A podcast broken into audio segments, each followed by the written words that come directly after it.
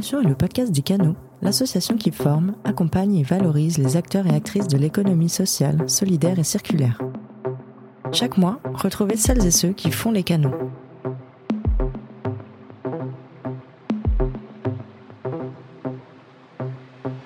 Dernièrement, le terme de sobriété est sur toutes les lèvres. Diminuer son chauffage à 19 degrés, lancer ses machines aux heures creuses. Pour quelles raisons parle-t-on de sobriété? Quels sont les enjeux? Que signifie passer un hiver ou un Noël sobre C'est pour répondre à toutes ces questions que Make Sense a lancé la plateforme Paumé dans ma sobriété. On en parle avec Hélène Binet, directrice communication chez Make Sense, au micro de Roxane Montaron, responsable communication au canot.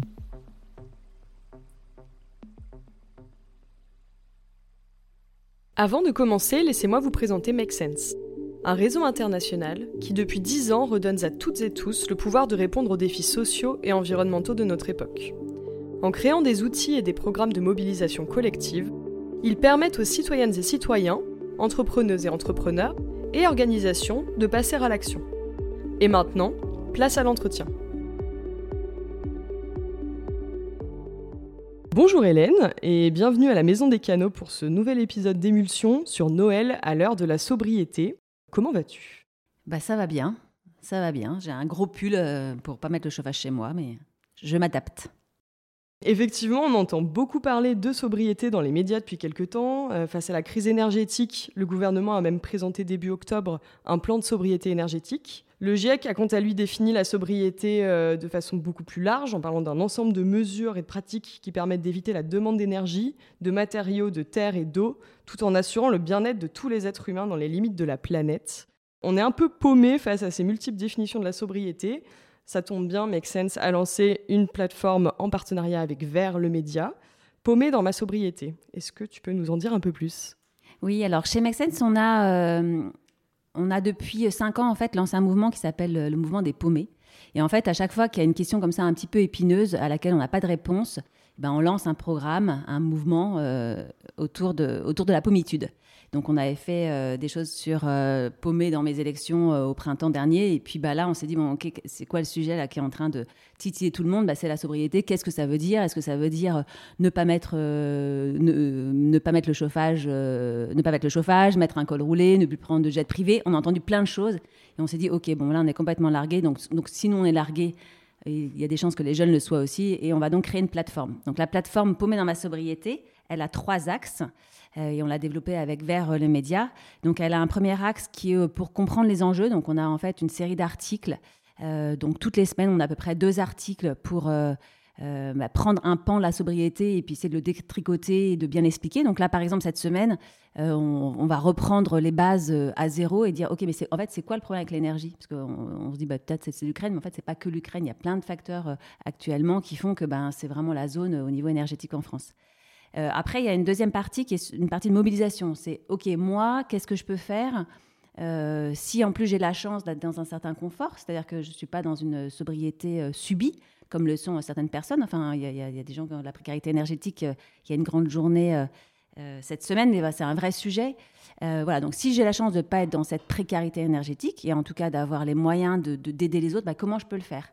Et donc là, on recense plein de programmes de structures partenaires pour, euh, pour passer à l'action. Par exemple, il va y avoir euh, la, la, journée euh, des, banques alimentaires. Donc, ben, portez-vous bénévole et allez, et soit, soyez bénévole ou bien contribuer en achetant pour les personnes les plus démunies. Voilà, on a plein de programmes comme ça, donc on les met, on les met en avant. Et puis, il y a un troisième volet, qui est un volet qui est plus politique, c'est quelles paroles on a envie de porter auprès des institutions, auprès des entreprises.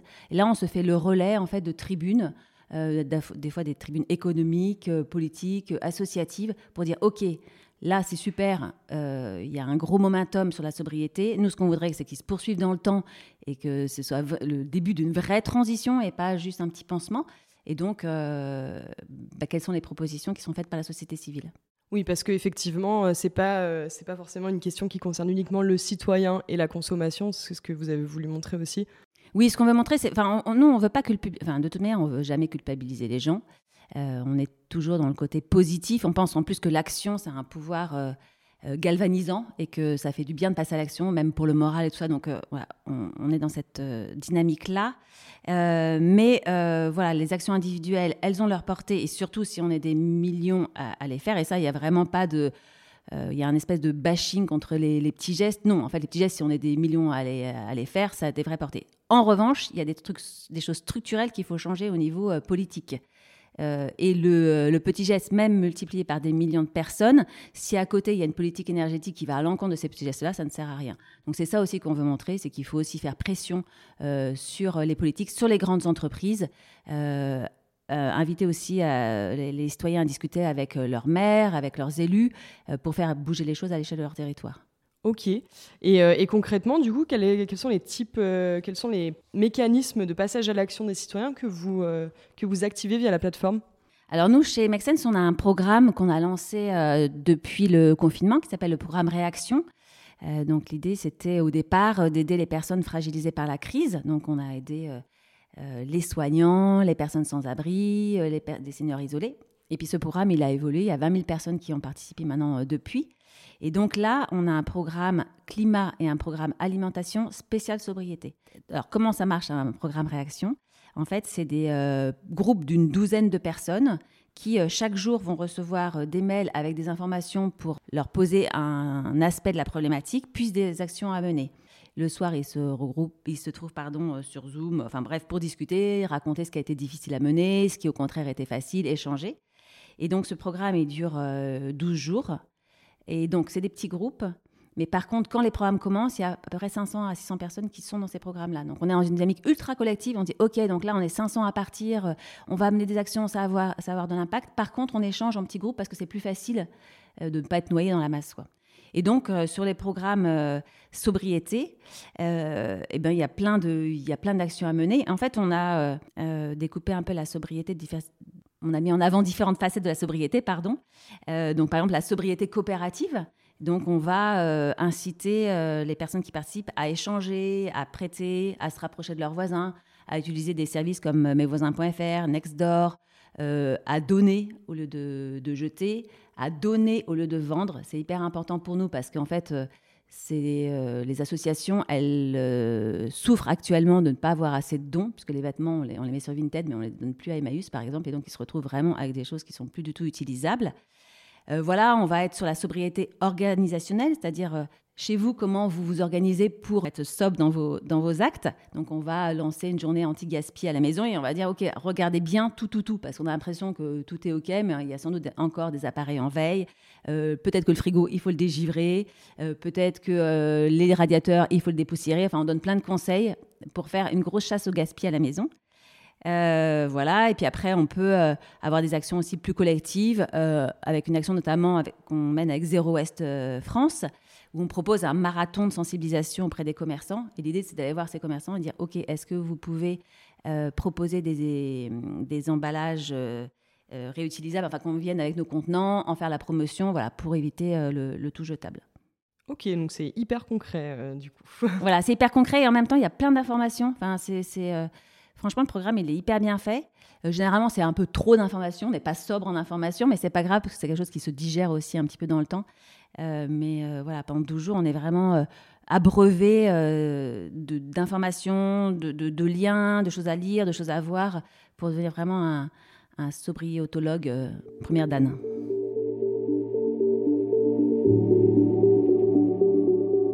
On a donné la définition un peu du GIEC de la sobriété, mais comment est-ce que vous, euh, sur la plateforme, vous définissez la sobriété en des termes euh, assez simples? C'est quand même assez dur à définir la sobriété. Hein. Il, y a plein de, il y a plein de définitions possibles. Alors, la définition du Larousse, c'est la qualité de quelqu'un qui se comporte avec retenue. En fait, c'est pas mal, ça nous va assez bien. Ça voudrait dire que euh, un individu, une entreprise, un gouvernement se comporte avec retenue. Et donc, avec retenue, peut-être qu'il pourrait prendre en compte les limites planétaires. Ça pourrait être une sorte de retenue.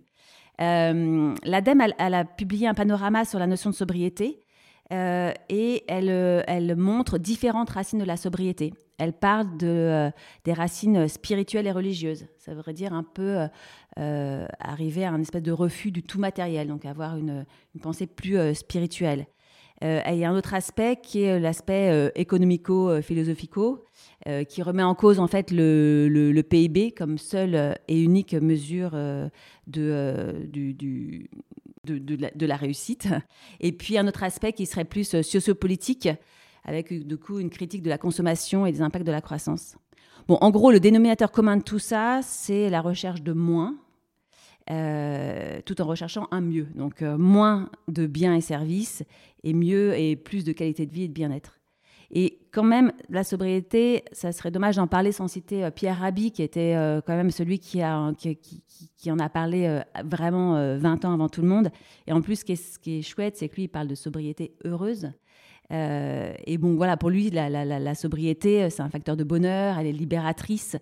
Euh, il dit, voilà, si on est pris dans le toujours plus, à quel moment on est satisfait et il y a une phrase que j'aime bien, c'est qu'il dit Dans la nature, le lion ne prélève pas au-delà de ce qui lui est nécessaire, il n'a pas d'entrepôt ni de banque d'antilope. Voilà, ça peut être ça le, ce qui est à retenir sur la sobriété.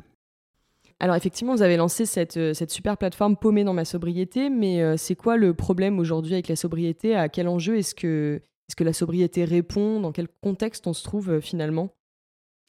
Ben, Pour le gouvernement actuel, en fait, il s'agit de passer l'hiver avec un minimum de coupure d'électricité. c'est un peu ça l'enjeu parce que c'est quand même des choses qui sont probables et notamment qui sont annoncées par le réseau RTE, donc le, qui est le distributeur d'électricité pour janvier. Donc on n'est pas à l'abri et des coupures d'électricité, ça veut dire bah, couper des industries, euh, même s'il y aura encore tous les services prioritaires, hôpitaux, écoles qui seront assurés. Enfin, ça va quand même euh, mettre vraiment la pagaille, quoi. Alors on peut se dire, mais ok, mais, mais pourquoi on en est là en fait? Euh, Donc est-ce que c'est uniquement la faute à l'Ukraine? Alors oui, c'est la faute à l'Ukraine. voilà, puisqu'on est complètement. et pourquoi c'est la faute à l'Ukraine? Parce qu'en fait, on n'est pas du tout autonome énergétiquement. En fait, on est autonome à 55%. Ça veut dire qu'il y a 45% de notre énergie qu'on doit aller chercher ailleurs. Donc, euh, pour donner un exemple, on, importe 98,5% de notre pétrole, 98% euh, de notre gaz naturel euh, et tout l'uranium. Donc, l'uranium pour faire marcher les centrales nucléaires. Donc, on est auto, Donc, ça veut dire que dès que ça craque, d'un côté, en fait, bah, nous, on n'a plus la capacité de produire, de produire notre énergie ou d'importer cette énergie. Donc là se pose la question de la relocalisation de l'énergie. Euh, il y a plein d'initiatives qui sont euh, assez intéressantes à regarder de près. C'est les centrales euh, citoyennes. Donc, c'est des coopératives d'énergie en fait menées par des citoyens qui permettent de relocaliser sur le territoire la production d'énergie. pourquoi c'est aussi le problème C'est qu'on a une énergie décarbonée en France, une énergie nucléaire, mais on a aujourd'hui 29 réacteurs sur 56 qui sont à l'arrêt. Donc ça, c'est pour, des questions de maintenance, mais c'est aussi pour des questions de saturation, euh, d'entreposage, d'entreposage et de déchets. C'est-à-dire qu'en fait, on ne sait pas quoi faire des déchets, on ne sait pas où les mettre. Après, c'est quand même un gros problème à, résoudre, et notamment si on veut construire d'autres centrales.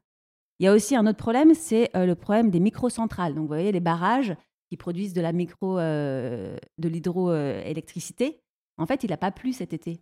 Cet été, c'était une grosse période de sécheresse. Les barrages sont à sec. Il n'y a pas de puissance, il n'y a, pas de, a courant, donc il n'y a pas de production d'électricité. Oui, il y, a, tous ces, a facteurs en fait conjugués euh, qui font qu'on est dans cette, dans cette panade aujourd'hui. Mais il faut essayer de les prendre à la racine. Et c'est ça aussi tout l'enjeu de, d'informer sur cette question de, de, de, de sobriété. C'est qu'il faut consommer moins, il faut relocaliser, il faut être moins dépendant, il faut régler cette question du nucléaire parce qu'on on, l'a brandi comme ça, comme une solution miracle. Mais attention, là, on voit bien qu'il y a déjà un problème de stockage des déchets. Euh, voilà, donc en fait, euh, c'est ça tout le schmilblick de, de, la sobriété euh, aujourd'hui. Et est-ce que tu penses justement que avec ce contexte-là qui, qui, nous arrive un petit peu dessus, est-ce que justement c'est aussi une opportunité de, pousser un peu plus les messages de transition écologique sur le long terme ou est-ce que finalement c'est là on est en train de, de brandir des solutions de court terme et ce sera oublié rapidement après? À chaque fois, on espère, que ce ne sera pas oublié. Euh, voilà, les, chocs pétroliers, euh, je dis de 73 à 78, en fait, on a bien oublié entre les deux qu'on avait vécu ça. Euh, il y a eu plusieurs générations et en fait, voilà, c'est vite tombé aux oubliettes. le Covid, ça a été aussi une grande période où on s'est dit, OK, mais ça y est, tout le monde a compris, il y a un espèce de choc culturel, on va consommer autrement, on va réfléchir autrement. Il y a plein de choses qui ont changé. Il y a plein de choses qui sont revenues à la normale ou la normale en un seul mot. Mais à chaque fois, c'est comme un petit pas de gagné, quoi. Et le gouvernement, dans sa communication, certes, il a cette urgence de passer l'hiver, mais il le répète bien à chaque fois que c'est un premier pas, deuxième pas, troisième pas vers la transition énergétique. À nous, citoyens, de le rappeler quand on sera sous le soleil au printemps, quoi.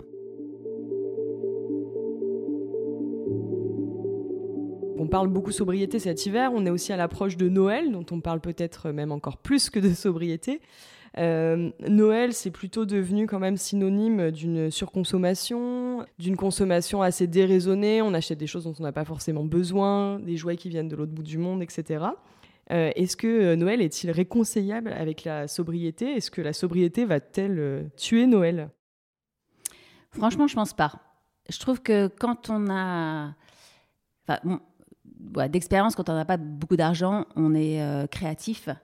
Euh, ça se voit à tous les niveaux, soit personnel, professionnel. Donc au contraire, se dire on va faire un Noël plus sobre, euh, moi, ça va inviter à être plus créatif. Alors, il y a plein de moyens de fêter Noël autrement, sobrement, pour les repas par exemple. voilà, on peut vraiment privilégier les produits locaux. on peut faire des super bons repas avec des produits de saison qu'on a achetés chez des petits producteurs. Il y a plein de services qui proposent ça. Euh, voilà, dans le magazine de La Ruche qui dit oui, il y a plein d'idées. Et j'ai regardé un peu euh, ce qui était proposé l'année dernière. C'était par exemple une terrine de châtaigne truffée à l'ail noir, un soyer de chou-fleur au terreau d'olive et une couronne des bois à base de poire et de confiture de mûre. Je me dis, bah, ça vaut bien la dinde au marron, quoi. Euh, voilà, sur les cadeaux, c'est pareil. Il y a plein. On, peut vraiment, on, peut vraiment être créatif. Nous, chez nous, on avait fait une année un Noël euh, que seconde main. C'était le, voilà, c'était le parti pris. Ben, en fait, tout le monde s'est amusé à aller chercher sur les sites, euh, sur euh, Selency, qui est un site de brocante en ligne qui est hyper bien. Sur Le Bon Coin, on trouve absolument tout. Il y a Back Market. Et en fait, je trouve qu'on a fait des cadeaux plus, plus personnalisés, on y a mis plus de cœur, on y a mis plus de temps. On n'est pas allé dans la boutique de cadeaux du coin en disant, ah, ça fera l'affaire, quoi. Voilà. Et, donc, en fait, tout le monde était hyper content. voilà, on peut aussi s'offrir des moments euh, voilà, des moments en famille. Dans notre famille, on est très euh, bon pour des services. Euh, voilà, nos enfants font pas mal ça, donc ils s'offrent bon pour faire mon lit, bon pour faire la cuisine, bon pour aller sortir la caisse du chat. Bon, voilà, mais c'est des choses qui fonctionnent en fait. Une fois encore, ça demande d'être créatif. Et c'est pas parce qu'on va pas voir cette, cette montagne de cadeaux sous le sapin qu'on va être malheureux. En fait, voilà, si c'est aussi des moments pour réinventer d'autres choses. Quoi. Moi, je crois qu'un Noël sobre, ça peut être hyper heureux. Effectivement, c'est plein de, plein de bonnes idées pour réinjecter un peu une, magie de Noël différente. Euh, moi, je sais que j'ai beaucoup entendu aussi euh, parler de le fameux Secret Santa, euh, qui peut être une bonne idée aussi pour ne pas s'acheter 10 cadeaux par personne dont on n'a pas forcément besoin. voilà, qui peut être aussi une autre idée. On, l'a évoqué, effectivement, pour un Noël plus sobre, on peut euh, se faire moins de cadeaux, euh, s'offrir euh, des bons pour, des expériences, des choses qui ne sont pas forcément matérielles. On peut consommer local. On peut aussi se tourner vers des, commerces plus responsables. Est-ce que selon toi, c'est une partie de la solution? Et qu'est-ce qu'on met aussi derrière responsable? Parce que c'est une notion qui est quand même assez, assez vaste et, et compliquée à comprendre. Qu'est-ce qu'on met derrière le mot commerce responsable ou consommation responsable? Alors effectivement, c'est encore un, concept assez large. En fait, la question qu'on peut se poser, c'est à chaque fois qu'on achète un objet, qui l'a fabriqué et à qui va cet argent? Et si on se pose ces deux questions, ça va peut-être permettre de pouvoir définir un commerce euh, responsable. Euh, parce qu'on peut avoir, euh, je, dis n'importe quoi, mais une association qui vend des gourdes faites en Chine, quoi. Par exemple, bah, du coup, c'est pas complètement responsable. Donc voilà, peut-être se poser à chaque fois ces deux questions. Euh, et se dire aussi, est-ce que l'objet, euh, il va durer? Euh, voilà, il vaut mieux peut-être mettre un peu plus d'argent pour un, je sais pas si on achète des vêtements qui vont durer longtemps, comme ce que propose Loom par exemple, plutôt que voilà, d'être dans la fast fashion évidemment. Donc il y a plein de super initiatives là avec le Black Friday. on, peut regarder pour trouver des idées, on peut regarder un peu les, groupements qui, qui se sont mis en place dans le cas du Black Friday. Donc, il y a le Green Friday, il y a l'initiative, pardon, bleu-blanc-rouge-friday.fr. Euh, on peut regarder sur le site aussi, euh, taper un peu Made in France pour trouver, voilà, pour trouver, pour trouver des idées. Et, euh, puis un petit peu faire le tour. Dans chaque ville, en fait, il y a des commerces solidaires voilà, généralement, ils sont pas mal recensés sur, sur Internet, où il y a aussi des villes qui ont édité des guides sur le sujet. Donc, pas hésiter de, d'aller toquer à sa mairie pour, pour s'en informer. Et puis, on peut aussi, encore, je reviens sur mes bons pour des activités. Euh, mais c'est quand même quelque chose qui est vraiment chouette euh, parce que ça fait vivre l'artisanat, ça fait vivre le commerce local. Voilà, je pense à Weekendoo qui propose plein de stages qui sont ultra sympas. Euh, voilà, un stage pour apprendre à faire sa mozza avec un, un Italien qui a son traiteur voilà, dans, dans le 11e, arrondissement parisien, par exemple. C'est une vraiment très bonne idée de cadeau. Oui, du coup, créer des, des, souvenirs plutôt que des déchets, c'est toujours, c'est toujours une meilleure idée. Est-ce que peut-être tu as un, mot de la fin? Que tu nous partager? Alors, quand on regarde ces histoires de sobriété, c'est marrant parce que là, on a l'impression que c'est complètement nouveau. Et en fait, quand il y a eu les crises, les, chocs pétroliers en 73 et 78, c'était exactement la même chose. quoi. Et je vous invite à regarder en fait les spots de l'INA de cette époque-là. On parlait pas de sobriété, on parlait de chasse anti-gaspi. Il y avait un espèce de petit bonhomme comme ça avec un entonnoir sur la tête et, on était exactement dans les mêmes solutions. Donc c'est quand même c'est marrant et à la fois désolant de se dire que 40, 50 ans après, on est quand même toujours au même point. C'est-à-dire que quand en fait on est dans des phases euh, fastes, eh ben on, oublie euh, d'être juste raisonnable en fait. Bon voilà, je, vous invite à regarder ce document de, de, l'INA, c'est quand même assez marrant parce qu'on a l'impression, à part que c'est en noir et blanc et que c'est sur TF1, mais que c'est vraiment les choses qu'on peut entendre aujourd'hui. Et euh, sur le mot de la fin, ben, je, je, reviendrai sur ce concept de sobriété choisie et subie. Euh, voilà, quand, euh, quand elle est subie, c'est plus de la sobriété, c'est de la précarité. Donc voilà, si on a vraiment les moyens euh, d'aider les autres, bah, faisons-le parce que voilà, les personnes sans abri, les étudiants, on rentre dans des niveaux de précarité qu'on n'a jamais vu, enfin qu'on n'a pas vu depuis très longtemps. Donc voilà, je pense qu'il faut se tenir chaud pendant cette période de sobriété et vraiment faire attention aux personnes qu'on a autour de soi. Et je citerai encore Pierre Rabhi parce que voilà, je trouve très, inspirant. Il dit la vraie puissance est dans la capacité d'une communauté humaine à se contenter de peu, mais à produire de la joie. Je pense que c'est l'occasion, en fait, cette période de, sobriété, de, remettre sur le devant de la scène ce qui est important et qui est voilà la solidarité, la joie, la joie dans le présent. Et je pense que c'est un bon mot de la fin et un joli programme pour, pour cet hiver. Eh ben, merci beaucoup, merci pour toutes tes réponses, Hélène, et d'être venue nous voir à la Maison des Canaux. Avec grand plaisir. Merci à Hélène d'avoir participé à cet épisode d'émulsion et à vous de l'avoir écouté. Retrouvez toutes les informations concernant Make Sense et la plateforme Paumée dans ma sobriété en description de l'épisode. À très vite!